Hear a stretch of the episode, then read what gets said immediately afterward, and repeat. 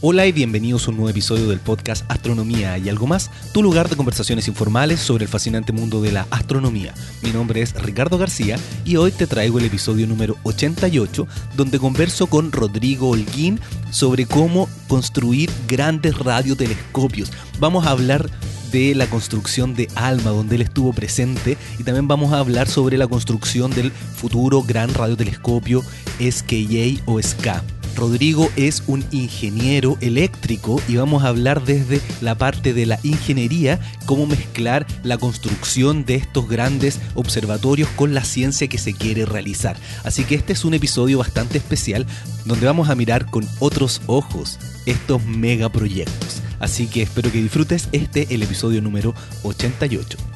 Y bueno, quería comenzar como siempre con unas palabras iniciales para poder tener un poco de contacto directo con ustedes. Y quería decir que estoy demasiado feliz porque ya llevamos dos años juntos. Este podcast yo lo comencé en enero del 2015, ya estamos a finales de enero del 2017, con lo cual son dos años de astronomía y algo más. Así que para mí es un momento muy importante. Cuando lo pensé no sabía cuántos oyentes iba a tener y cuánto qué alcance iba a lograr, y ya llevar dos años y estar publicando semana tras semana, sí hubo algunos momentos donde no logré hacerlo, pero eh, en, en, la mayoría del tiempo sí se ha realizado. Es algo que me trae mucha alegría por todo lo que he aprendido, todo lo que he compartido, las personas interesantes que he conocido. Ha sido un, un viaje impresionante. Bueno, y por lo mismo quería agradecerles muchísimo a las personas que me apoyan en Patreon. Es fundamental para mí eh, poder tener este apoyo para poder costear las cosas básicas y en algún futuro que... Eh, es lo que me gustaría poder vivir de esto que hago, que es la divulgación astronómica a través de métodos online. Y por lo mismo quería ofrecerles a las personas que me están apoyando en Patreon y también a los que me quieren apoyar algo un poquito más interesante para que tengan más ganas de poder apoyar este podcast. Y lo que voy a hacer es que a las personas que están en el grupo privado de Facebook de las personas que me apoyan en Patreon van a tener acceso a mi documental. Este documental que hice sobre la expansión acelerada que he mencionado en varios en varios episodios, eh, se los voy a hacer llegar para que lo puedan ver. Y también constantemente voy a empezar a publicar contenido inédito o contenido especial para ustedes. Por ejemplo, el backstage de las entrevistas, algunas preguntas que les voy a hacer especialmente para ustedes a los entrevistados. Voy a estar grabando cosas para poder entregárselas a ustedes que me apoyan en Patreon. Así que por favor, si tienes la posibilidad, para mí de verdad es muy importante. Y se los agradezco muchísimo a los que están haciendo sus aportes. Bueno, y quería además decirte que dejes tus comentarios en Evox, es una excelente plataforma para poder comunicarnos. Yo estoy siempre leyendo los comentarios ahí, así que por favor comenta, comparte el episodio con las personas que les podrían interesar. Y sin alargar más la introducción, te dejo con este, el episodio número 88 del podcast Astronomía y algo más.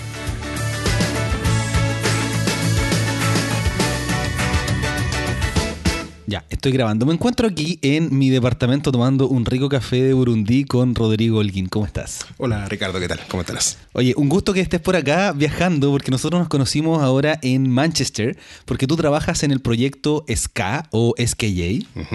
Y eres chileno y estás trabajando en ese gran proyecto. Cuéntame un poquito qué es lo que, es lo que haces en, este gran radiotelescopio que, que se va a construir en algún momento. A ver, bueno, yo SKJ me uní a este proyecto hace tres años me contrataron como System Engineer. Eh, ¿Qué es lo que es System Engineer? Bueno, en, en español sería ingeniero de sistemas. Y ya, entonces, eso es interesante porque tú no eres astrónomo, sino que eres ingeniero y trabajas desde la parte, desde, desde, el punto de vista de la ingeniería para la creación de grandes radiotelescopios. Correcto. Y en efecto, no soy astrónomo. Llevo, sí, 10 años más o menos en el mundillo de la astronomía.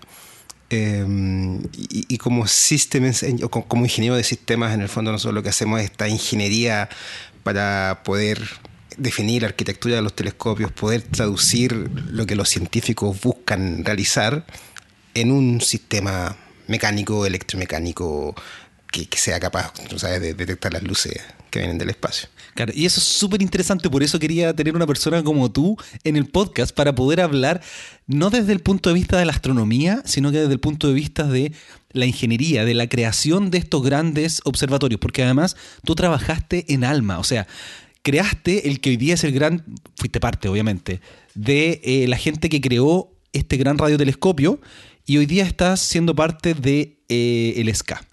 Eh, ¿Cómo llegaste al mundo de, de la astronomía desde la ingeniería? ¿En algún momento pensaste que estudiando ingeniería tú ibas a poder trabajar para estos grandes observatorios? La verdad que no. La verdad que no, no, no, no tengo una historia como decir, no, mira, yo de niño quise ser astrónomo, quise estar metido en estas cosas y, y terminé haciéndolo. Al contrario, o sea, yo creo que como sueño común de niños el tema de los astronautas y las naves espaciales y los robots gigantes y todas esas cosas me, me fascinaban. Los robots gigantes. Pero, pero por supuesto. eh, en la época de la universidad yo estudié ingeniería eléctrica, me especialicé en electrónica. Y, y, la verdad que en esa época en particular no había mucha cosa como un auge tecnológico, como que uno pudiera hacer, proyectarse hacia campos más especializados. Y, y, de hecho, después de la universidad yo trabajé cinco años en telecomunicaciones. Mientras estaba en las telecomunicaciones empecé a saber de, lo, de los telescopios. Tengo un gran amigo que trabaja en Apex, que es el, el, precursor de ALMA. Claro, la primera antena que se hizo para probar los prototipos para ALMA. Exacto. Y él empieza a contar, no, mira, acá en Apex podemos, bueno, hacemos estos de ingenierías, hacemos test de, de detectores de última generación. Y, y entonces dijo, mira, qué, qué interesante, es que esto me gusta más que la industria. Y, y, bueno, pasó que un día Alma se instala en Chile y, y pone un aviso en el diario. ¿Qué año más o menos fue eso? 2006. Ya. Y en el 2006, digo, aviso en el diario, Alma necesita ingenieros para hacer su AAV. Claro, eso es impresionante porque muchas personas que no creen que estos grandes radiotelescopios o grandes observatorios, o los observatorios normales, ponen, publican en el diario cuando necesitan gente. Así y así pasa el día de hoy. Exactamente. Entonces, porque yo tengo muchas preguntas de, de oyentes que no son desde el lado o no estudiaron astronomía, pero eh, estudiaron ingeniería, estudiaron computación, estudiaron cosas relacionadas y quieren incorporarse al mundo de la astronomía. Entonces tienen que mirar el diario. Hay que mirar el diario, exactamente. Hay que informarse. Bueno, en realidad hoy día están las páginas web igual. Casi todos los observatorios tienen un, una sección en su página web que dice Working with Us o eh, oportunidades de trabajo. Eh, sí. Es bastante directo, la verdad. Tal vez, claro, si, si, si, viajas, no sé, a mediados de los 90, todavía la cosa tenía como una, una aura media secreta, como que no, tú no conocías fácilmente a alguien que trabajara en, en telescopios, por ejemplo. Eh, pero yo diría año 2000 en adelante esto se volvió un, no, no, diría un trabajo más, pero es un trabajo que efectivamente puedes encontrar en las plataformas, de, en las plataformas que, con las que buscas otro trabajo. Ya, entonces, alguien te dijo y tú miraste el diario y había eh, una oferta de trabajo. Así es. ¿Qué es lo que hiciste? Bueno, a ver, típicamente acá te piden bueno, tu currículum en inglés, pero ah, estamos hablando de muchos años atrás, mi inglés era súper rudimentario. Entonces, bueno, apliqué el mejor conocimiento nomás, busqué formatos de currículum en internet, traduje lo que pude, saqué información irrelevante, puse cosas más, en, bueno, que acomodé mi currículum de acuerdo a lo que quería postular. Y te piden también una carta de motivación, o el famoso cover letter, que en el fondo ahí tú tienes que dar tus razones por qué querías estar ahí y también de qué forma tú vas a contribuir a este trabajo, o sea, que, cómo piensas tú que, que satisfaces lo que el, el, proyecto necesita para que te contraten.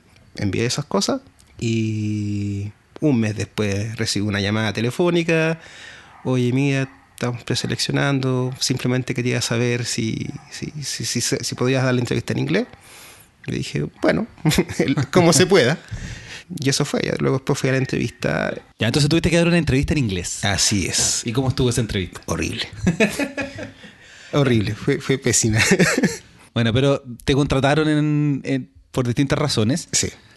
¿Y qué es lo que hacías en Alma? A ver, Alma, cuando, cuando empieza a contratar gente en Chile, eh, ellos empiezan una etapa que se llama AIB. Que, bueno, en grandes proyectos siempre va a aparecer que significa Assembly, Integration and Verification. Y, y, se refiere básicamente a la etapa de construcción, pero desde el punto de vista de construir el diseño y verificar que el diseño quedó acuerdo a las especificaciones. Ya, perfecto, porque todas estas cosas hay que construirlas y tienen piezas y partes de muchos lugares y eso hay que verificar que esté correcto. Es como armar ese famoso rompecabezas de 5.000 piezas que, que a veces aparecen por ahí, donde tú partes con una bolsa, están todas las, las piezas repartidas por todos lados y empiezas, no sé, lo típico método de resolver rompecabezas. Agrupas por colores, buscas lo que son las orillas y empiezas a armar. de repente ya tienes un parchecito y ese parchecito lo empiezas a agrandar, de repente un par, un par de meses ya tienes el, el rompecabezas listo, ¿no? Eh, entonces esto es lo mismo, imagínate, Alma eran 66 antenas, cada antena en sí es ultra compleja. Eh, imagina que ah, el, el, plato parabólico de Alma es un plato de 12 metros y, y tenía una especificación de, de, precisión de la superficie de 10 micrómetros. ¿Tú sabes, tú, tú sabes que eso se traduce en, tú puedes tomar una parábola ideal, hecha matemáticamente, y luego tú pones una parábola real hecha de algún material, de alguna construcción. Tú lo que quieres es que el error RMS de tu parábola real respecto a un ideal sea menor a 10 micrómetros, sobre una superficie de 12 metros de diámetro. Qué buena. Eh, entonces, eh, ya luego si pones las especificaciones de pointing que cada antena tiene que tener y que luego dentro de esa antena tienes que montar los detectores, los digitalizadores, que tienes que poner un correlacionador al otro lado, una, red de datos de fibra óptica entre medio y todo sobre eso, más encima, tiene que haber un software de control que, haga que todo esto funcione en forma armónica, que, funcione como un todo. Es complicadísimo. Entonces, claro, no es como que digan, mire, aquí están las antenas, acá está el, manual de instrucciones, ármelas. Tienes que hacer mucho más que eso. Y eso es lo que hace AIB. AIB va a tomar las piezas, las va a poner en su, bueno, en, algún, primero en algún lugar para hacer test, va a verificar que está bien, digamos, no sé, por ejemplo, una antena hace bien su pointing, tiene la, la, la, precisión de la superficie correcta y luego empiezas a integrarle cosas adentro, pones los detectores, pones todo, para luego decir, ya, a ver, si apunto a Júpiter, ¿puedo ver Júpiter? Y eso ya se entra en una fase de lo que se le llama el comisionamiento. Ya, pero ¿en qué, en qué año entraste tú, Alma? El 2000, finales del 2006. Finales del 2006. Uh -huh. ¿Qué había arriba en, en Chajnantor en esa época? Apex. Estaba solo Apex. Estaba Apex. Y estaban llegando las antenas y tú tenías que hacer este testing. Bueno, a ver, mira. Eh, año 2006, pasando al 2007, eh, las instalaciones de Alma estaban todavía principalmente en Nuevo México, en el sitio del VLA. Eh, claro que es muy conocido por la película Contacto. Exactamente, ahí mismo. y tienen unos computadores del año del año cero ahí con contadores binarios de LEDs. increíble eh, ahí habían dos antenas prototipo de ALMA. Y, y, y, en esa época existía lo que se llamaba el Prototype System Integration. Y que en el fondo lo que estaban haciendo eran las unidades de preproducción, que básicamente, ¿sabes? Hizo el diseño, luego tú fabricas tus prototipos. Esos prototipos son básicamente para verificar que tu diseño es realizable y que funciona. Pero esos prototipos todavía no están optimizados, tienen un montón de, de cosas que sobran. Eh, y en este caso lo que se hizo fue un interferómetro de dos antenas, con dos antenas prototipo, con detectores prototipos y un correlacionador prototipo. Eh, y básicamente era para probar que, que, estas tecnologías integradas podían hacerse funcionar como un interferómetro. Eh, eso fue básicamente el año 2007. Perfecto. Eh, yo volví a Chile a finales del 2007 y me mandaron a, a trabajar al, al, OSF. o sea, estuviste trabajando en el VLA. Claro, al, y... lado, al lado del VLA. Qué, exacto. Qué espectacular estar ahí. Es uno de los lugares que me falta por conocer. Es muy bonito. De, de, de, hecho, una de las cosas lindas que hice ahí, o sea, más bien entretenida, fue porque eh, me hice responsable del sistema de holografía, que es el, justamente cómo se mide la precisión de la superficie de la antena. Y para eso había que escalar una torre de 50 metros de alto, que era como una de estas torres de celular, muy delgadita, o sea, no más ancha que, que, que, que los hombros.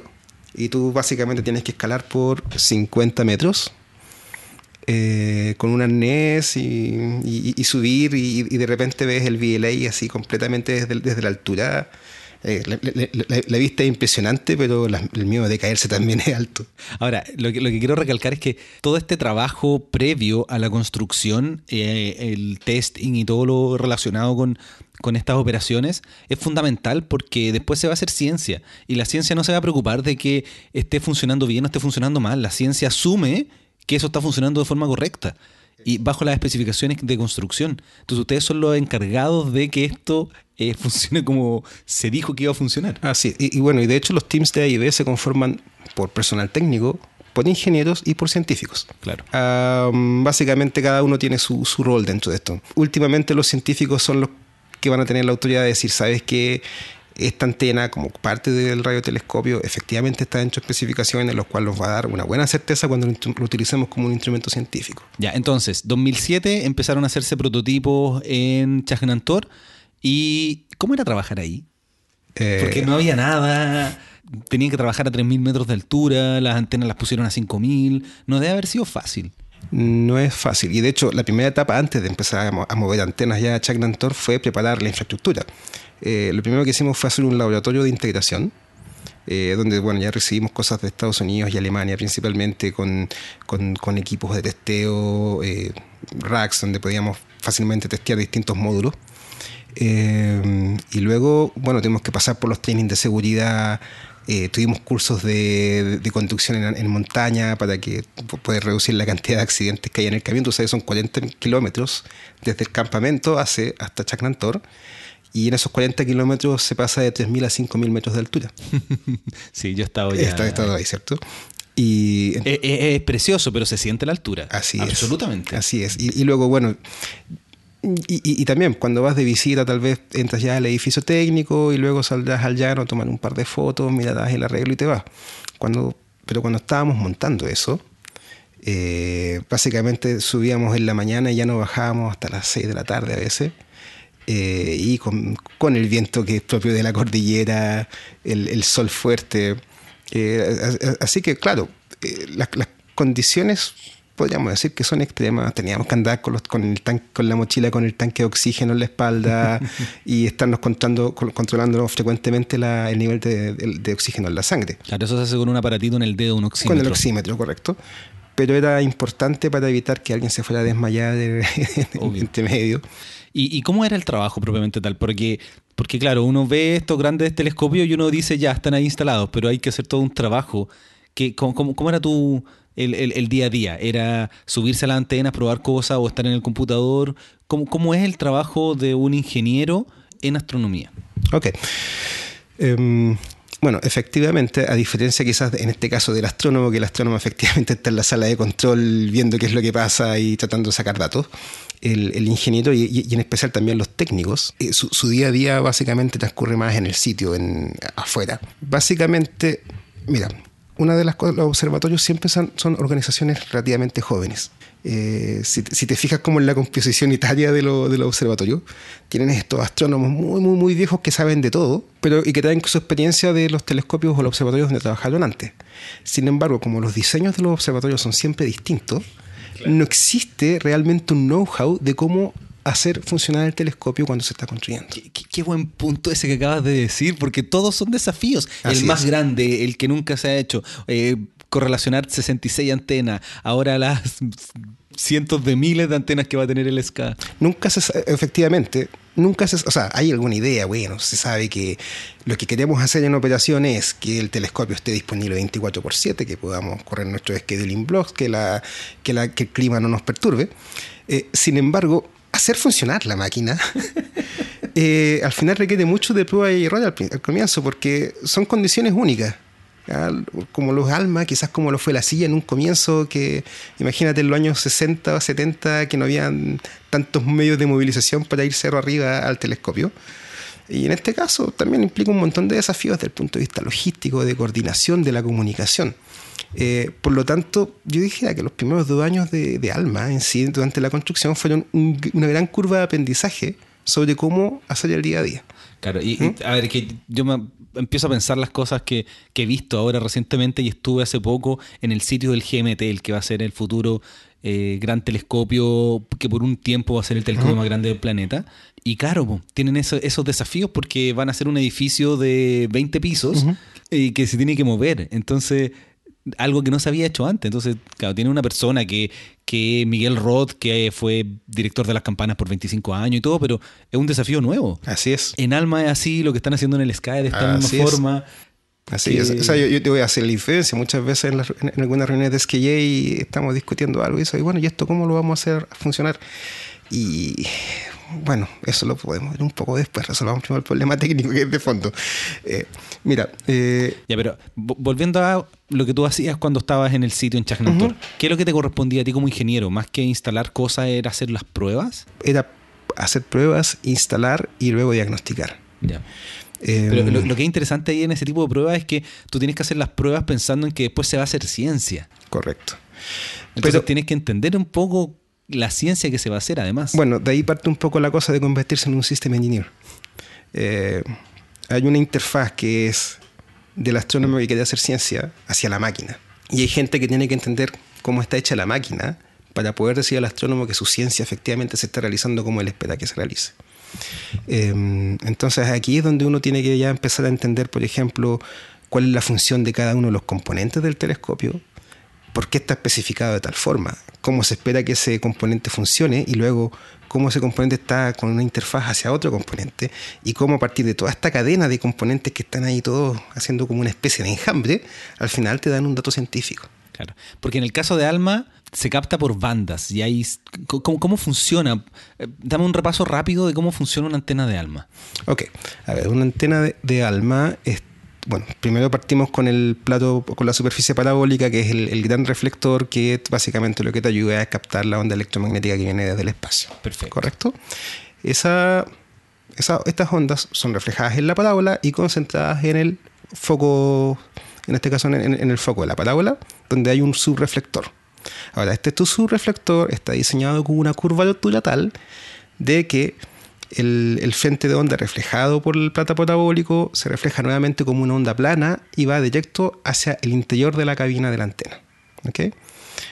Dentro de la cabina de la antena, entonces, básicamente la luz de este plato de 12 metros pasa, por, pasa por un hoyito. Pasa por un pequeño hoyito, veo esta luz concentrada. Ese es el efecto del telescopio, en el fondo, que es lo mismo lo que hace la lupa, ¿cierto? Claro, pero hay una diferencia entre el telescopio óptico, que capta un plano, con respecto a un radiotelescopio que capta un punto. Algo así. Mira, a ver, en estricto rigor, si tuviéramos un ojo infrarrojo y, pusiéramos nuestro ojo la, eh, por donde pasa el haz de luz del, subreflector de alma, serías capaz de ver una imagen.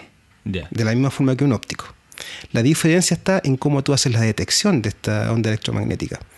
Entonces, en, en el caso de radiotelescopios, tú dentro de tu receptor lo que tienes es una antena dipolo o un tipo de antena dipolo. Y cuando tienes una antena dipolo, tú lo que haces es detectar básicamente el total de radiación que está llegando hacia tu receptor. Perfecto. Que sería el equivalente a hacer una a medir la cantidad de luz que hay en una fotografía. ¿Cierto? Cuando tú mides la cantidad de luz, tú básicamente vas a contar la intensidad de los píxeles y vas a sacar un indicador de, de la intensidad. En este caso, toda la luz o toda la radiación electromagnética entonces es integrada dentro del dipolo y por eso tienes el equivalente a solo un punto. ¿Entiendes? Pero, pero el plano focal está. Ya. Y, si hubiera una tecnología que nos permitiera detectar eh, radio, eh, eh, ondas electromagnéticas como imágenes, podríamos hacerlo. Y de hecho... ¿Qué es lo que se pretende hacer un poco en el SCA? Mm, bueno, el principio de funcionamiento todavía es el mismo. Ya. luego, no, lo, lo, que se hace luego con las la capacidad de, síntesis de imágenes que hace SCA o que puede hacer ALMA o cualquier otro radiotelescopio en forma de arreglo, es lo que se llama síntesis de apertura, que es otra técnica que tiene que ver con inferir una imagen a partir de mediciones del, campo electromagnético detectado por la antena. Claro, entonces eh, lo que hace ALMA es, al tener 66 antenas, tiene un conjunto de antenas, no generalmente casi nunca son todas al mismo tiempo porque hay distintas observaciones pero son varias apuntando hacia un mismo sector y cada una va a ser una especie de pixel de una imagen completa? No. ¿No? ¿Cómo es entonces? Esto es lo que se llama, bueno, esto es lo que se llama síntesis de apertura y síntesis de imagen. ¿okay? Existe algo, bueno, algo que ha sido explorado ya desde los tiempos de Foucault, que se llama la interferometría y, que tiene que ver con la propiedad de, que, de interferencia que tienen las ondas electromagnéticas consigo mismas. Eh, está bueno este típico experimento de la cámara pinhole donde tú efectivamente a través de hacer un hoyito en una caja tú puedes generar una imagen de lo, que está fuera de la caja cierto ahora si tú haces dos hoyitos y en las condiciones adecuadas para el experimento no, no es cosa de venir a hacer este experimento en, la casa eh, tú puedes ver y tú, pones tu cámara con dos hoyitos y pones un, un, foco atrás de estos dos hoyitos, tú podrás ver al otro lado eh, un patrón de interferencia que se básicamente es parecido a tirar nuevamente dos piedras a una piscina y se van a ver como las ondas de las dos piedritas sobre el agua van a empezar a generar unos patrones donde se van a ver pics y, valles sobre la superficie del agua. ¿Okay? Ahora, si tú haces esto y pones muchos, muchos hoyitos, ¿okay?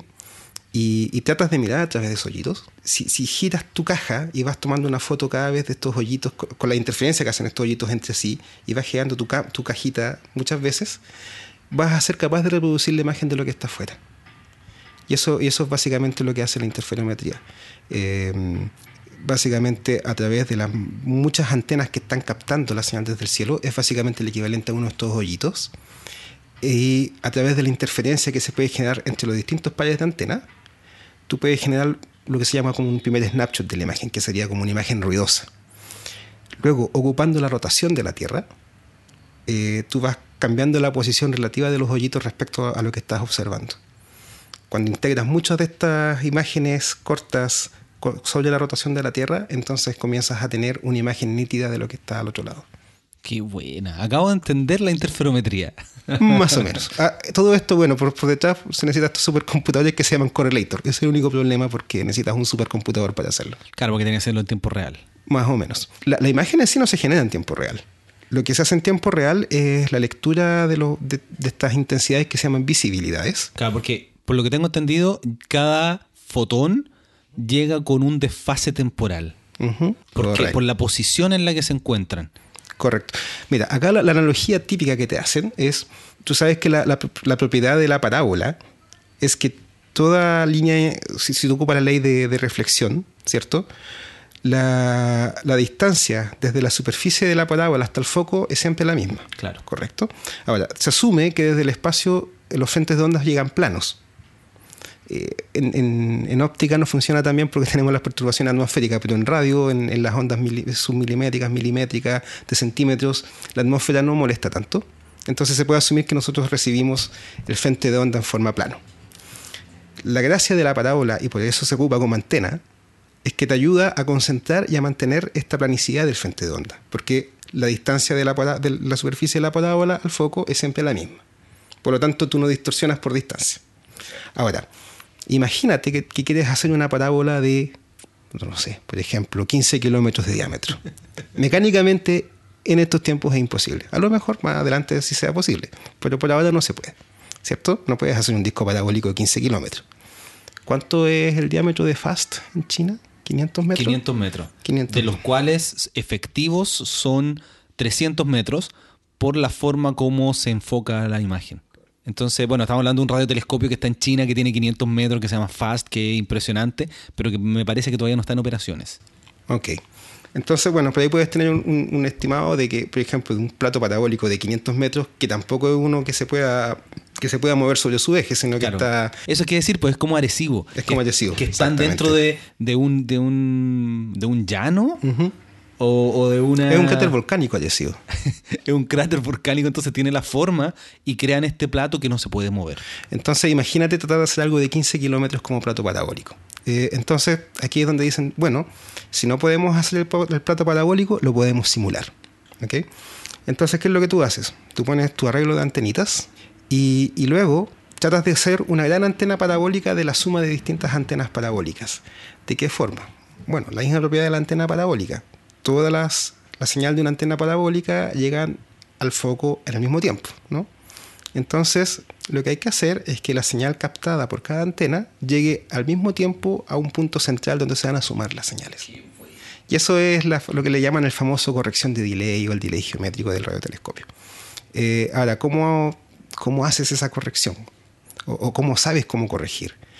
Primero, bueno, tienes que tener la, cartografía de tu sitio, tienes que tener muy claro dónde están tus antenas, eh, la, posición geográfica, las elevaciones correspondientes, luego saber la posición de tu objeto.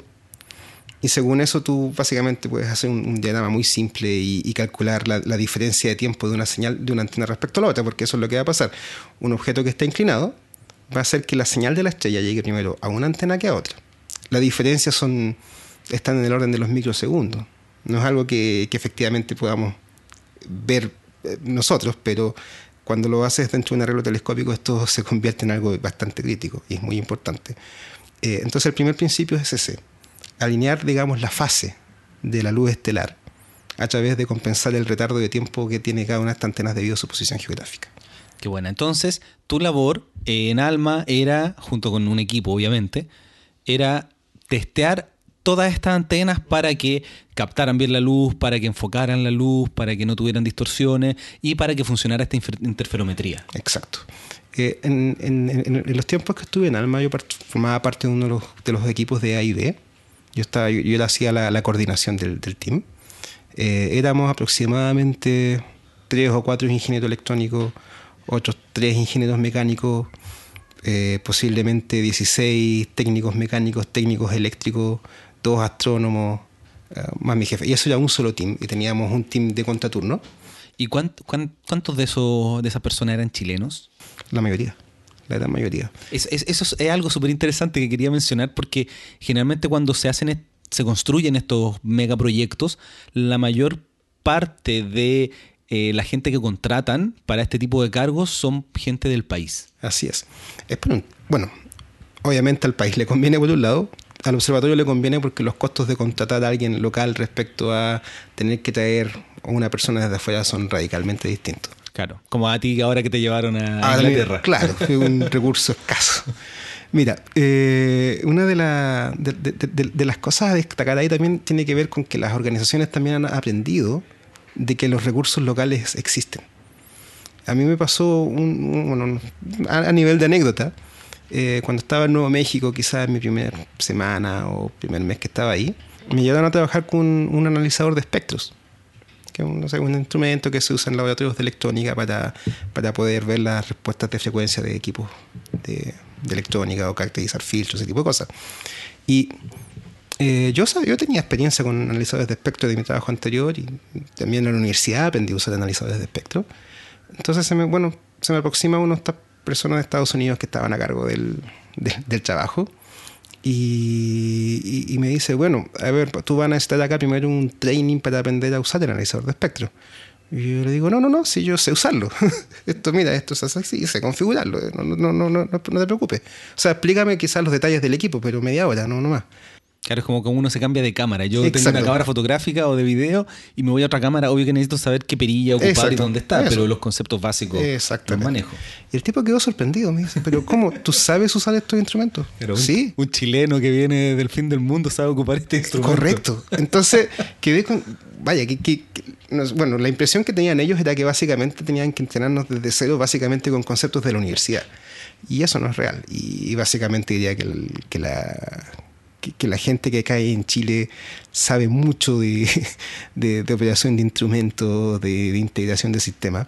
Oye, yo sé Y- que todo el rato me voy a estar saltando de, supuesto. Alma al escape, porque Dale, tú estás dale, en los dale. dos proyectos y ya yo tengo episodios sobre Alma. Para la gente que no conozca mucho sobre este proyecto, también tengo episodios sobre el, el SKA, así que, o SKA para, para no- en, en español. Me imagino que en, en el SKA, como se va a construir en Australia y en Sudáfrica, también se va a ocupar lo mismo. Muchas de las personas que van a estar en eh, esta labor van a ser personas que, que son australianos y que son sudafricanos. Correcto, esa, esa es la idea, pero básicamente también porque hay una- un aprendizaje, la experiencia de alma ayudó a vislumbrar que efectivamente se puede construir con, las con las personas que viven en los países y básicamente el, ya los, los primeros modelos operativos, pensando en cuánta gente se necesita para se va a necesitar para trabajar en skate, eh, asume de que van a ser australianos y sudafricanos primariamente los que van a estar ahí. Claro, para no para la ciencia, sino que para la instalación y testing de, de todo lo que se va a hacer. Bueno, ahí también depende de las políticas locales en términos de la ciencia, porque Sudáfrica y Australia en este caso están muy ambiciosos en términos de, de poder ellos sacarle el jugo a estas instalaciones que están en sus países. Por supuesto. Eh, así que ellos también van a estar muy atentos a poder eh, no tener solamente su staff técnico trabajando, pero también sus científicos participando activamente. Bueno, volviendo a Alma, a esta construcción, ¿hasta cuándo estuviste en Alma? ¿Qué, qué- qué fue lo último que, que- que viste o lo- lograron hacer que todo funcionara perfecto? Mira, el último hito de Alma en el que estuve fue la puesta en operaciones, cuando fue la inauguración. Eh, esa fue como la última, ya, ya, eh, esa fue como la última cosa importante que pasó en Alma cuando yo estuve. Yo de- dejé Alma a finales del año 2012, o a principios del 2013. Tú tenías un sistema de turnos. Cuéntame cómo es ese sistema de turnos que también los astrónomos, porque hay astrónomos que son de staff, que cumplen esos turnos y trabajan para estos grandes observatorios, y hay astrónomos que piden tiempo de observación que en el caso de Alma ni siquiera van a Alma. Correcto. Entonces Eh, tú tenías turnos como los astrónomos que eh, son de staff de Alma. Claro, porque, a ver, eh, hay, hay- hay que separar un poco quizás cómo, porque estamos hablando por un lado de la- lo que fue la construcción, y a- otra etapa es la operación, es distinta. Claro, son dos cosas totalmente diferentes. En, en- en operaciones, para empezar, necesitas mucho menos gente. Eh, la construcción necesitas un montón de fuerza, un montón de, personas disponibles a distintas horas para estar disponibles para muchas cosas, situaciones inesperadas, los, imprevistos en construcción son altísimos. De hecho, hay que mencionar que hasta tuvieron una huelga. Tuvimos una huelga que no estaba prevista por nadie. por nadie. Eso también es parte del eso también es parte del aprendizaje de las organizaciones. Como decía, son organizaciones jóvenes siempre. Eh, por mucho que tal vez hayas tenido un, management de gente con mucha experiencia en telescopios, siempre hay detalles que no son capaces de, visualizar porque son cosas inesperadas. Por ejemplo, no sé, eh, tal vez eh, las diferencias culturales, las diferencias de expectativa. Muchas veces, por ejemplo, tuvimos bueno, problemas o diferencias de opinión, porque la forma en que los estadounidenses negocian sus contratos son distintas a la forma en que los chilenos negocian sus contratos. Entonces, muchas veces que quizás había algún reclamo, los estadounidenses no eran capaces de entender por qué. Porque ellos no vivían otra cultura. Eh, entonces, nuevamente, vamos a tener en este caso una cultura sudafricana, una cultura australiana y unos headquarters que van a estar ubicados en el Reino Unido. Después vamos a llegar a, cómo está organizado el SK. Entonces estábamos hablando de los turnos, porque tú trabajabas en turnos. que fue que esa fue una de las cosas también que a ti te cansó un poquito. Sí, bueno, pasa la cuenta. Si es que se puede mencionar también en, detalles personales. Mira, bueno, ah, no sé si será el, común para los otros observatorios. Eh, Alma trabaja en una, en una jornada de 8 por 6, 8 días de trabajo y 6 días de descanso. Que eso cuando uno es soltero es maravilloso. Cuando uno es soltero es maravilloso, pero ya la vida de familia no es tan fácil para todos, digamos. Hay gente que lo. Hay, gente y gente. Hay gente que sabe llevar esto muy bien, hay gente que la acomoda por distintas razones. Digo, no, no, sería bueno generalizar. No, esto eh, no, es que sea bueno o que sea malo, es algo que a ti después de un tiempo te pasó la cuenta. Ah, por supuesto, porque eh, bueno, ocho días de trabajo por seis de descanso. Que hay que decir que también acá en Chile la minería funciona muy parecido. Son turnos similares a los de la minería, efectivamente. Entonces, básicamente, el, primer día de turno hay que levantarse muy temprano en la mañana para tomar un avión a Calama, que bueno, ya, ya, tienes cuatro horas entre llegar antes al aeropuerto, hacer la fila, tomar el avión y volar. Y luego tomar un bus que te lleva de Calama hasta el sitio de Alma, y ese viaje toma también otras dos horas. Por lo tanto, eran 6, 7 horas de viaje más o menos. Em, y había que llegar a trabajar inmediatamente. Entonces, claro, tal vez los primeros años eso es fácil de llevar, habitúas, siendo soltero es más fácil aún. Y, después de estos ocho días de trabajo continuo, eh, que incluye trabajar los fines de semana, que incluye trabajar los, los días festivos, eh, te ibas de vuelta a tu casa. Eh, y como digo, probablemente eso lo llevé bien como por 3, 4 años. Pero ya luego eh, hay cosas que empiezan a pasar. Eh, por ejemplo, ya para recuperarse de un turno se necesitaban por lo menos dos días de dormir, de descansar, de no hacer nada. Y en eso ya tus días libres quedaron reducidos a cuatro, no a seis. Eh, y luego uno de esos cuatro días había que ocuparlos para hacer trámite y todas las cosas que no puedes hacer mientras estás en el turno hacer aseo, lavar ropa. Ah, todas esas cosas. Sacar a pasear los perros también. Eh, entonces, básicamente, a medida que va pasando el tiempo, se, va produciendo un desgaste porque tu tiempo libre, a pesar de que se ve muy bonito esto de 8 por 6, en el fondo tus 6 días no son 6 días efectivamente que estás libre o completamente libre. Y, y, bueno, empieza a pasar esta otra cosa, que empiezas a perder vida social. Eh, muchas cosas pasan mientras estás en turno eh, desde eventos familiares o los amigos, y tú simplemente no puedes estar. Claro, ahora ese fue tu caso. Hay gente ese fue que, mi caso, prefiere el trabajo en turnos o prefiere porque lo que está haciendo le, gusta muchísimo. Y tú llegaste hasta la etapa que tú considerabas que era la más importante, que era la puesta en marcha de este gran radiotelescopio. Claro, si consideras que yo partí con la integración de prototipos y terminamos con, con la puesta en operaciones, ya con el telescopio construido, y dije, aquí ya, claro. aquí ya hay un ciclo, un ciclo bastante largo, porque fueron seis años. Eh, dije, bueno, en realidad ya necesito hacer algo distinto. También yo estaba tratando de hablar mi, mi, plan personal en familia y, y, el turno me estaba molestando un poco. Bueno, y ahí es donde empezaste a buscar. Y ahí empecé a buscar. Y se abrió esta posibilidad de trabajar en el proyecto que, que si bien pareciera ser como competición de alma, es totalmente distinto porque no tiene las mismas longitudes de onda, no son el mismo tipo de antena, eh, es totalmente muy distinto. Entonces, decidiste eh, postular a, al SCA. Así es. Eh, y nuevamente, un aviso en la página web de SKA que decía, estamos llamando System Engineers. Usted tiene estas calificaciones, mande su carta, mande su currículum y veamos qué pasa.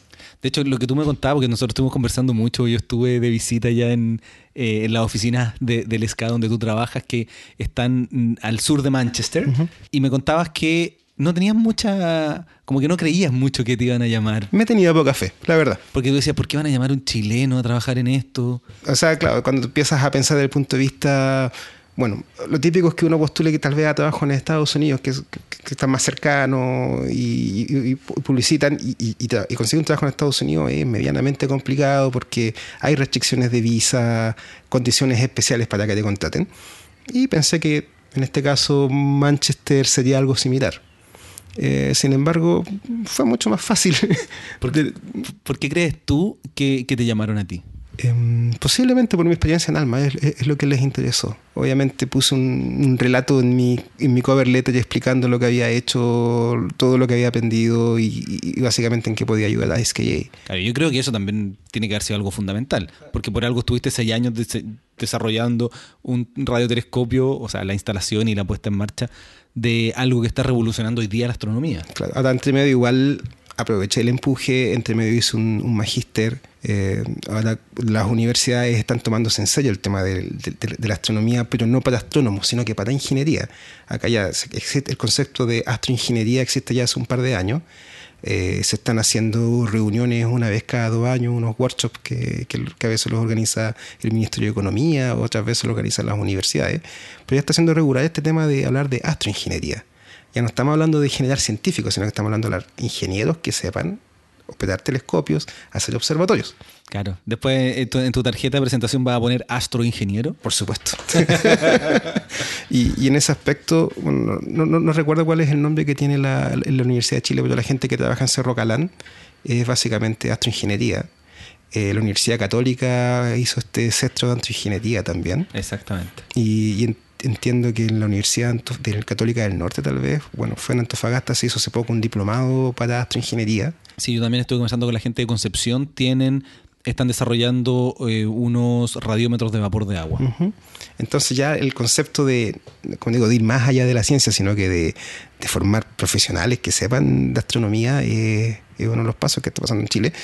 Y yo, cuando yo hice, un, magíster en instrumentación astronómica con la Universidad Católica, eso también creo que ayudó un poco a mi currículum para postular, para ser seleccionado en, Manchester. Es, fundamental tener este conocimiento de dos áreas tan distintas. O sea, tú conoces electrónica como ningún astrónomo, obviamente. Y además trabajaste mucho tiempo eh, en ingeniería eléctrica.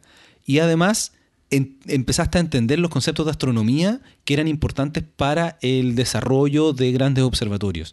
Entonces mezclas, como pocas personas, estos dos conocimientos. Y por eso es tan importante, como tú mencionas, desarrollar personal humano que conozca ingeniería y que conozca astronomía. Correcto, correcto. Porque, nuevamente, al, a ver, al, astrónomo, al científico, lo que le interesa es hacer ciencia, no le interesa hacer instrumentos. Aunque hay una corriente de astrónomos que son astrónomos instrumentistas, que básicamente ellos ven instrumentos, pero siempre están pensando en ciencia.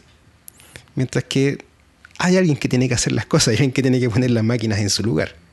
Y y, ese es el, lugar que tienen los ingenieros, básicamente. Los ingenieros y obviamente la, gente de técnicos, que muchas veces se piensa que porque no son ingenieros no, no pueden estar en este campo y es una, una falacia completa. Los, técnicos son muy importantes también en esto. Bueno, yo he tenido ya dos episodios sobre el SCA, uno con, con Mathieu y otro con, con Anchón. Con Anchón. Eh, hablamos sobre el Sky, hablamos de otras cosas con Anchón, lo voy a dejar en las notas de este episodio, pero de todas formas quiero que me hagas un, un esquema rápido de qué es lo que es el Ska o, qué va a ser el Ska. Para que, para que tengamos una idea de lo que vamos a seguir conversando, porque ahora nos vamos a pasar de alma al ska. Que yo le digo ska, pero yo sé que tú le dices SKJ, es para que no se confunda con la, con la música. Sí, no, y de hecho la última vez fue SKA. SK, perfecto. SK fue la última. yo le digo SK porque es más fácil. es más fácil. A ver. o es que eh, la sigla en inglés. Bueno, no, sé si tú sabes, pero recientemente en diciembre tuvimos nuestro PDR, que es el Preliminary Design Review, que básicamente es una como una especie de checkpoint que se hacen en los proyectos. Y, los PDR están enfocados en decir si hay un diseño o no hay un diseño. Perfecto. Pero, pero, pero en la parte más fundamental del diseño, que se refiere a básicamente poder identificar que el, diseño esté con una arquitectura correcta, que los principales problemas al respecto ya estén resueltos o estén pensados o planificados, eh, no significa que el diseño está listo sino que significa que básicamente que el prediseño va bien. Claro, porque hay que mencionar además que, eh, que el SCA está en una etapa muy distinta a la que tú participaste cuando estuviste en Alma. Correcto. Esto está recién en, en, la cabeza. Se está, se, están las ideas y se están haciendo los diseños, los esquemas. Es un telescopio de papel. Exactamente. Entonces, bueno, lo que te quería comentar sobre esto es que en diciembre tuvimos nuestro PDR y ese PDR fue aprobado. Qué bueno. Pone un panel externo de, de revisadores, que lo que significa que básicamente tenemos como una especie de luz verde para continuar haciendo ahora el diseño en detalle. Otra, otras cosas de las que pasó recientemente, que, en la que estuve trabajando también, hicimos un diagrama en bloques del telescopio. ¿ya? ¿Cuál es la importancia de hacer este diagrama en bloques? Eh, es básicamente, como una vez lo discutimos, fue como el primer ejercicio de integración que se ha hecho alguna vez, se hizo en papel, que fue básicamente tomar todos los módulos que ya están diseñados por los distintos consorcios tomar un plano y empezar a conectarlos en papel. A ver las conexiones físicas, a ver las, las conexiones electrónicas y efectivamente ver que podemos, podríamos armarlo. Claro, pero ese no fue un trabajo de un día para otro. No, estuvimos cerca de cuatro meses haciendo esta integración. De hecho, yo me acuerdo que cuando yo estaba allá en Manchester, tú me estabas mostrando alguna, alguna idea de eso. Sí, sí, correcto. estoy conectando esto con esto, esto no sé para dónde va. Exacto. Bueno, y lo terminamos lo terminamos. Eh, no es un documento público porque todavía está en, las etapas en que no, se puede demostrar todavía qué es lo que han hecho los consorcios. Eh, pero ya si vas si nos visitas nuevamente va a ver que está en las paredes, está, está puesto este, este diagrama y, efectivamente están marcados con un rojo. Aquí hay un problema. ok, bueno, esto va a contarte más o menos en qué nivel de madurez estamos. Okay. Ahora, ¿qué es SKA? SKA primero es un observatorio, que sería básicamente el SKA Observatory. ¿okay? Y esta es una sola, una sola gran organización cuyas oficinas centrales están en, en el Reino Unido. Claro, que ni siquiera están exactamente en Manchester, sino que están como en un lugar donde, de hecho, están ubicados en un radio observatorio muy famoso que es Jodelbank, que además es muy bonito, tiene una antena de 76 metros, y hay que llegar en vehículo. Así es. Bueno, se puede llegar a pie, pero la caminata es un poco larga. pero el lugar es precioso. El lugar es muy bonito. Y bueno, eso es para empezar. Ahí están los cuarteles generales. Y cuando ya digamos cuando el observatorio esté en, operaciones en muchos años más, eh, la, coordinación principal y el director general va a estar localizado ahí. De hecho, para poder decidir ese sitio eh, donde iban a estar los cuarteles generales, se hizo un análisis entre los postulantes, que era Em, en este caso Manchester, y también me parece que... Italia. Italia, era Padova. Padova, sí. Y bueno, quedó, quedó Manchester como, como el seleccionado para eso. Ahora, eh, luego es que Observatory va a tener dos telescopios.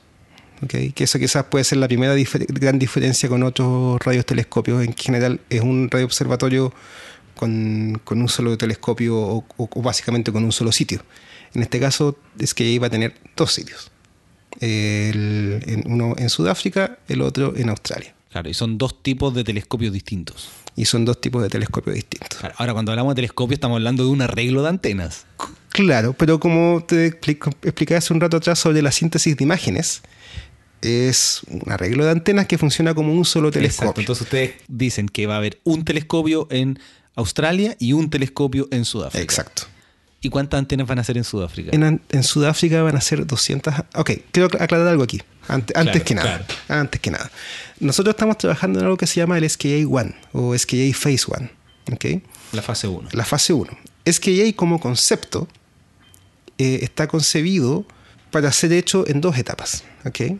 lo que llamaríamos el SKA 2 ¿okay? Eh, es, un, es una cosa gigantesca. es gigantesca por ejemplo, la instalación africana no solamente considera Sudáfrica, pero considera repartir antenas en otros nueve países africanos. No recuerdo la lista de países, pero básicamente va a haber una línea de base desde el sur hacia, hacia el norte de África. Yo, me acuerdo que Phil Diamond, que es el, el director del proyecto, me dijo el número exacto de antenas que van a haber en Sudáfrica. Es un número muy exacto. No me acuerdo el número. Yo tampoco lo recuerdo. Pero bueno, pero digamos el tema, el, tema es el siguiente. Es que J2 es tan grande, es tan ambicioso, que tratar de construirlo en realidad es un riesgo muy alto. Es de, en, porque no, existe nada con lo que se pueda comparar con una experiencia similar, decir, ah, mira, si eso sí, también podríamos hacerlo nosotros. Por lo tanto, lo que se hizo se dividió en dos fases. SKJ1 que corresponde al 10% de lo pensado para SKJ. Perfecto. Y SKJ2 que vendría después de construir SKJ1. Ahora, SKJ1 por sí solo va a ser el radiotelescopio más grande del mundo. ¿Okay? Y que tengo que decir nuevamente, no va a competir con ALMA mm. porque son frecuencias distintas, aunque los dos son radiotelescopios, en su categoría cada uno va a ser el más importante. Correcto, porque bueno, hay muchos parámetros con los que se caracteriza un radiotelescopio o un telescopio en general. Eh, efectivamente, tal vez es que ya iba a ser el, el, más amplio en términos de la cantidad de antenas con la que va a estar compuesto, con la extensión de territorio que va a cubrir. Sin embargo, ALMA todavía va a ser el telescopio más grande que cubre la banda milimétrica submilimétrica. Y es que ya iba a estar centrado en una, en una banda más alrededor del centimétrica, porque eh, su principal objetivo es la línea de hidrógeno, o, el hidrógeno que está en todos lados del universo. Por lo tanto, eh, puede en el concepto de base está pensado que podría llegar hasta los 20 GHz de observación, mientras ALMA comienza a observar desde los 100 GB, más o menos. Ya, entonces, van a ser muchas antenas en esta fase 1, el 10% en Sudáfrica, que son antenas de una categoría, que son las de... Antenas parabólicas. Antenas parabólicas de media frecuencia le llaman. Em, sí, sí, correcto. Mid, el Mid Telescope, correcto. Eh, eso es una mm, categorización arbitraria nomás porque eh, Australia va a tener el, el, telescopio, el telescopio que se llama Low, de baja frecuencia y el otro va a ser el mid porque es de la mediana frecuencia. Claro, y lo que va a haber en Sudáfrica no, es, no son antenas parabólicas además. O sea, en, Australia. No, son es un arreglo de antenas de dipolo, que, que lo que se llama un, aperture array. Es como una especie de árbol de Pascua. Es un arbolito de Pascua. pero, pero de metal. No, tú sabes que para Navidad se toma una de estas antenitas y le ponen decoración navideña. Eh, claro. Esta es otra técnica que se llama los aperture array, que en el fondo consiste, ahora no en tener una antena móvil, pero sino en sincronizar muchas antenas pequeñas y hacerlas comportarse como una antena móvil a través de manipulación digital de los datos. Ok, Sudáfrica va a tener 193 antenas en total. De estas 193, 64 corresponden a un precursor que se llama MIRCAT, que es un radiotelescopio nacional de Sudáfrica. Acá mm, me gustaría resaltar eso porque Sudáfrica como que tiene un, compromiso con, ellos mismos de desarrollarse más allá de lo que les pueda aportar SKJ. Eh, lo que hizo Sudáfrica fue decir, ok, voy a ser el país anfitrión de SKJ, pero yo voy a hacer mi telescopio. Y ese es Mircat. Algo que Chile nunca ha hecho. Algo que Chile nunca ha hecho. que debiéramos aprender. Que debiéramos aprender porque efectivamente Sudáfrica ha hecho todo un, alineamiento respecto a ser el, el anfitrión de SKJ. Y por lo tanto generó este Mircat Telescope eh, ellos defienden su diseño abrazo partido y eso también generaban programas en las universidades para generar gente capacitada, para generar científicos, para generar ingenieros de alto nivel, eh, para poder hacer las escuelas de ingeniería acordes, para poder hacer un radiotelescopio de última tecnología. Y, en el fondo su, tiene un objetivo estratégico de convertir a Sudáfrica básicamente en un polo de desarrollo científico. Claro, porque hay que mencionar además que Sudáfrica tiene otro gran telescopio que se llama SALT, South African Large Telescope. Correcto. Entonces ahí hay, bueno, hay todo un alineamiento no solamente científico, sino que político. Claro. Eh, Pero es que, la ciencia eh, tiene que ser tomada en cuenta por la política. Correcto, y así pasa. Entonces ahora Mircat va a ser parte de SKJ. Las 193 antenas de SKJ 64 son antenas sudafricanas. Qué bueno. Eh, bueno, netamente sudafricanas. en, en Australia el Aperture Array va a estar compuesto de 131.000 antenas dipolo, de estos arbolitos de Pascua que, decías tú, que se van a dividir en 512 estaciones. Cada, una de estas estaciones va a representar una antena parabólica y esta antena parabólica está compuesta de 256 antenitas dipolo. Perfecto. Bueno, y también para, para entender un poco la complejidad que es el, que es el SCA, es que tienen las oficinas centrales en al sur de Manchester. Tienen eh, un telescopio en Sudáfrica y tienen la gente de Sudáfrica trabajando. Tienen otro en Australia y tienen gente de Australia trabajando. Pero además existen consorcios alrededor del planeta vinculados a instituciones e universidades que están desarrollando diferentes componentes de este eh, gran puzzle que se está haciendo. Correcto. Y, eso te habla no solamente de la complejidad técnica, pero hablemos de una complejidad transnacional que es en el fondo de a veces entender los distintos caracteres de distintas nacionalidades eh, desde un punto de vista positivo, sí, pero que a veces puede dar lugar a algunos malos entendidos por uso, uso de expresiones, formas de expresarse, eh, actitudes hacia algunas cosas, pero en el fondo se entiende que están todos trabajando bajo la misma meta, solo que hay que armarse un poco más de paciencia y empezar a comprender a los demás. Eh, no es la misma forma en que tal vez razona la gente de China o de India respecto a cómo razonan los canadienses o los australianos. Eh, entonces, una, una, parte muy importante de nuestro trabajo es básicamente eh, sobrepasar estas como diferencias culturales o, incluso de uso del lenguaje. ¿Y, ¿Y cómo podrías resumir el trabajo que tú haces en el SCA? Ok, a ver, en que como te contaba, yo soy ingeniero de sistemas. El System Engineering como tal es una, es una disciplina más o menos reciente, que se aplica a proyectos complejos. ¿okay? El approach de ver algo como sistema es entender las cosas como un todo en vez de ver las partes. Eh, lo que sería un especialista. Un especialista básicamente ve eh, una algo, pieza, un una, componente. Pero sabe todo de esa pieza, sabe todo, todo, todo de esa pieza, cómo se va a deformar técnicamente. Y, en cambio, el System Engineer ve el sistema como un todo, ve las partes que lo componen y cómo interactúan. Y básicamente lo que entiende es cómo funciona el sistema. Claro, porque además esa pieza tan específica que alguien la conoce al revés y al derecho, tiene que estar tiene que juntarse con otra pieza que viene de otro país, que se va a poner en un telescopio que construyó otro equipo Exacto. Y muchas veces esos dos actores no saben, no, no saben cómo comunicarse entre ellos. Entonces el sistema engineer entra ahí en juego y dice, bueno, a ver, esto se junta con eso. Tú le das esto a él y tú le pasas esto a él, a él y entonces ahí puedes hacer la integración. Claro, y eso va desde cómo, cómo conversan digitalmente, pero también cómo conversan físicamente. Correcto. Se ve toda, por eso se, se considera que el sistema engineer es un ingeniero multidisciplinario. Es alguien que sabe, no es un experto en todo, pero sabe de todo un poco, al al nivel suficiente para poder a, ayudar a la integración de los sistemas y hacer su funcionamiento. Si no supiera mucho de nada, mm, sería bastante ornamental la función. Claro, y lo, lo, que yo encuentro interesante es que estando que tú te tienes que preocupar de esta cosa macro, de que todas las piezas funcionen y no son pocas piezas, sino uh -huh. que son millones de piezas, uh -huh. que además siempre tiene que estar vinculando este, este funcionamiento con las preguntas científicas macro que tiene este proyecto, uh -huh. que es lo que tú me decías en uno de los videos que yo grabé allá. Decías que las preguntas que yo me haga acá son preguntas que no me haría en ningún otro lugar en el planeta. Correcto. Así pasa porque imagínate, empiezan a hablar, oye, queremos probar esto en ciencia. Y, tenemos, y sabemos que tenemos esto. ¿Funciona? Claro. Y uno tiene que entonces empezar a, a hilvanar, sacar la lógica, de, de deducir las matemáticas de eso y, llegar con una respuesta decir, bueno, en realidad esto lo va a poder hacer tal vez a, este nivel de detección, pero no más allá de eso, porque necesitas un telescopio más grande o al, al revés. Es decir, eh, ¿no será muy grande el telescopio para lo que ustedes quieren medir? Claro, porque además ustedes cuentan con un equipo de astrónomos que ven la ciencia que se puede hacer, porque hay que ¿Mm? hacer las modelaciones, hay que ver todo lo que, lo que se puede sacar una vez que empiezan a llegar datos. Entonces ellos plantean los desafíos científicos. Uh -huh. Y después tú eres parte del equipo que tiene que decir, a ver, esto se puede hacer, esto vamos a necesitar otro componente o podríamos hacerlo de esta otra forma. Efectivamente. Bueno, dentro de la disciplina de lo, del System Engineering, lo que se hace es manejar requerimientos. Y estos requerimientos convertirlos en especificaciones. Eh, esto, esto viene de el hecho de que un proyecto muy complejo tú no puedes partir por la solución.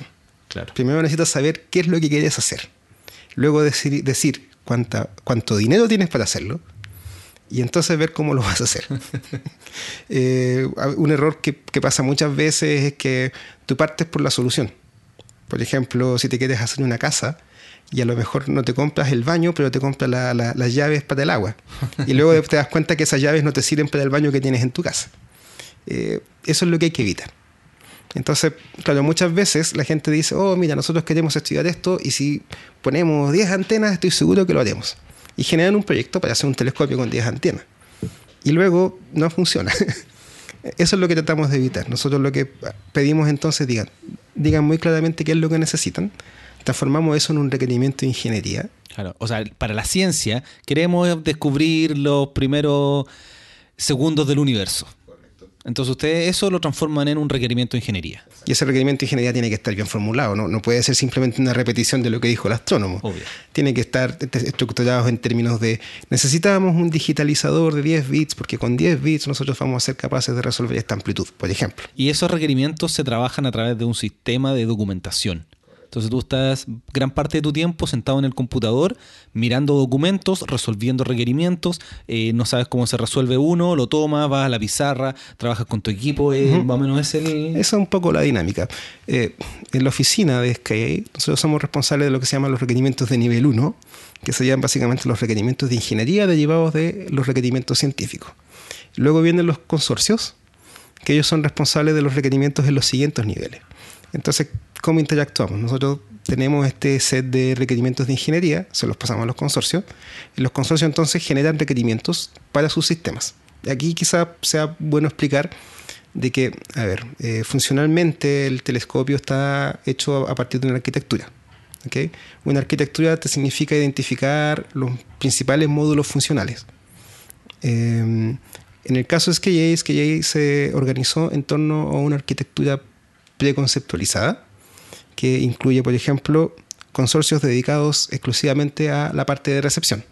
Que tendríamos un consorcio que se llama DISH, un consorcio que se llama LFJ, uno es para MID y el otro es para LOW, y ellos están responsables estrictamente de la, del diseño de las antenas y los receptores.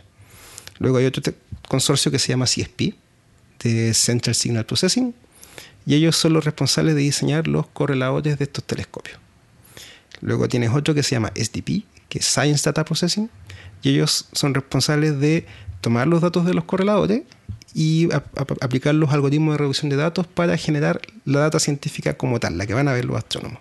Finalmente tienes el Telescope Manager, que son básicamente responsables de hacer todo el software de control para poder eh, hacer funcionar este telescopio en forma armónica.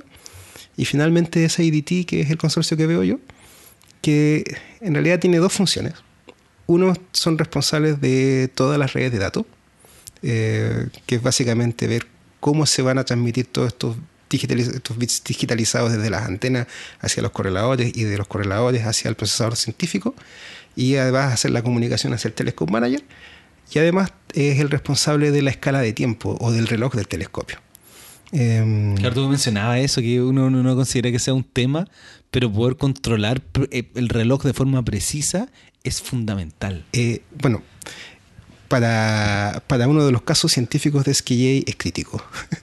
y que es básicamente el test de, de, la teoría gravitacional y la detección de ondas gravitacionales. Claro, porque hay que mencionar, y aquí nos vamos al lado científico, yo sé que ya hemos hablado harto rato, pero es que es demasiado interesante, quieren utilizar distintos púlsares en muchos lugares y como son tan precisos, cuando hayan pequeños cambios entre los púlsares debido a las ondas gravitacionales, el SK va a ser capaz de poder medir esas variaciones. Correcto, pero, pero para eso tenemos que eh, diseñar un reloj que es altamente estable y preciso. En, en este caso, nosotros necesitamos medir con una precisión de 10 nanosegundos durante un periodo de 10 años. suena, loco. Eh, es posible, pero eh, significa que durante tenemos que ser capaces de tener un, reloj funcionando de tal forma que su, que su error acumulado, eh, o, más bien, cada medición de tiempo de ese reloj nunca tiene que ser más incorrecta de 10 nanosegundos. Ya. Entonces, bueno, ahí se están manejando diferentes formas de implementar este problema.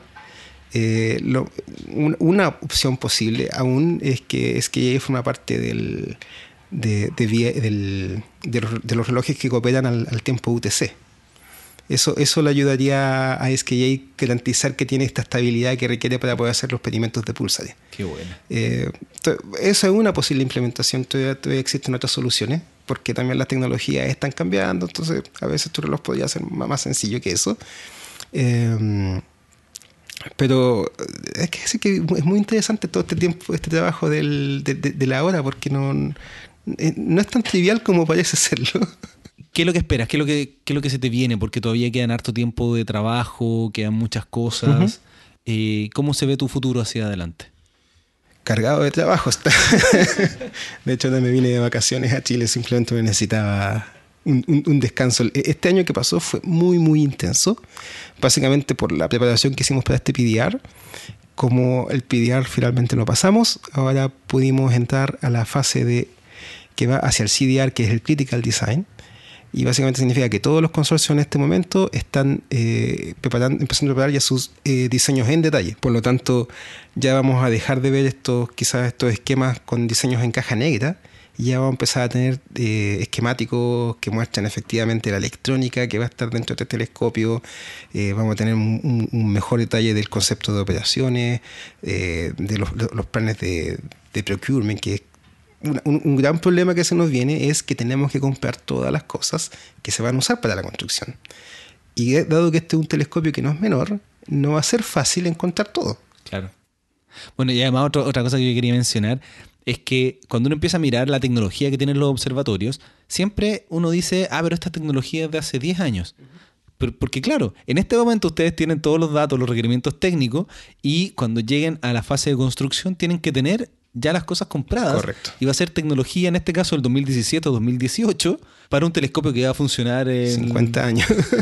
50 eh, años. y, y, es un problema, un problema de la obsolescencia. Muchas veces hay que comprar un montón de repuestos ya porque tú sabes que en 20 años a lo mejor no los vas a encontrar. Otra, entonces, otra cosa que hay que hacer en estos diseños es que el diseño sea ah, actualizable. Que efectivamente después de 5 años puedas decir, ¿sabes qué? Esto los vamos a cambiar por los que existen ahora. Claro, y tú no sabes lo que va a existir en 5 años más. No, no sabemos. Y de, y de, hecho es divertido. De repente ves algunos documentos que hablan, por ejemplo, de capacidad de procesamiento basándose en la ley de Moore. Y es como si según la ley de Moore debería haber tal capacidad de procesamiento entre años más. Entonces vamos a esperar que pase entre años para comprar. Claro.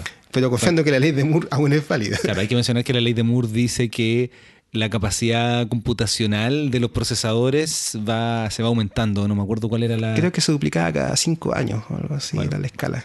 No me acuerdo exactamente. Pero por lo que tengo entendido, la ley de Moore ya no se está cumpliendo. Los últimos procesadores ya no están siendo no van siguiendo esta línea. ya se saturó. Sí. Bueno, quería hacerte un par de preguntas ya nada que ver con, el Sky y con, y con Alma. A ver. Si tú pudieras viajar en el tiempo y conversar con algún científico de la historia, ¿con quién sería? Uh, mira, Marconi sería una buena opción. Porque Marconi empezó con estos experimentos de las transmisiones inalámbricas y, una de las, de las cosas, antes de empezar en astronomía, quizás cuando estaba todavía en telecomunicaciones, la capacidad de transmitir información a través del espacio sin alambre como que me, me, volaba un poco los sesos. Y, entonces leí un poco sobre los experimentos que hizo Marconi en esa época, de, no sé, de a partir quizás de cosas muy rústicas generar una chispa y después ser capaz de, detectar el trazo de esta chispa en un receptor y eso tiene que haber sido alucinante. de hecho, hay una disputa porque el teléfono lo hizo por primera vez Marconi. Sí. Pero la historia tenía a Bell como. Claro, Bell, se ganó la patente, ¿no? Que se, se, ganó la patente del teléfono, pero Marconi es uno de los, de los grandes en telecomunicaciones ese, tiene que haber sido un momento muy, interesante estar en esos experimentos. De hecho, era una cosa que en algún momento dije, ¿y si, lo, y si intento reproducirlo? Pero, pero bueno, se puede reproducir con cualquier cosa. Oye, ¿y qué libro le recomendaría a las personas que están interesados en quizá en ciencia, pero quizá un poco más en electrónica, eh, pensando también que se puede adaptar hacia la astronomía? Mm, ¿Qué lecturas podrías recomendar? Mira, bueno, leer libros de ingeniería en sí no es entretenido. la, ingeniería no es para leerla, para nada. Pero eh, la NASA tiene un libro que es público que se llama el System Engineering Handbook de la NASA. Y que ellos te presentan el método de la, ingeniería de sistemas eh, haciendo el ejercicio de desarrollar un módulo espacial. Eh, es, bien didáctico, es bien, en, ese aspecto es, bastante entretenido de leer porque te plantea primero... ¿Y se puede descargar? Es gratis, un libro público. Te voy a pedir los, links, o el link del libro para poder dejarlo en las notas de este episodio en astroblog.cl. Correcto, no hay problema. Eh, ese, libro es súper... Bueno, como digo, si están interesados como quizá en... Yo sé que no todos van a estar interesados, pero, pero sí van a haber algunos, sobre todo los que son más ingenieros, porque a mí me escuchan personas de todas las áreas. Entonces, además que hay alguno que es más ingeniero que dice, hoy me gustaría ver, sí, sí, este concepto. Para aprender los conceptos de System Engineering recomendaría ese.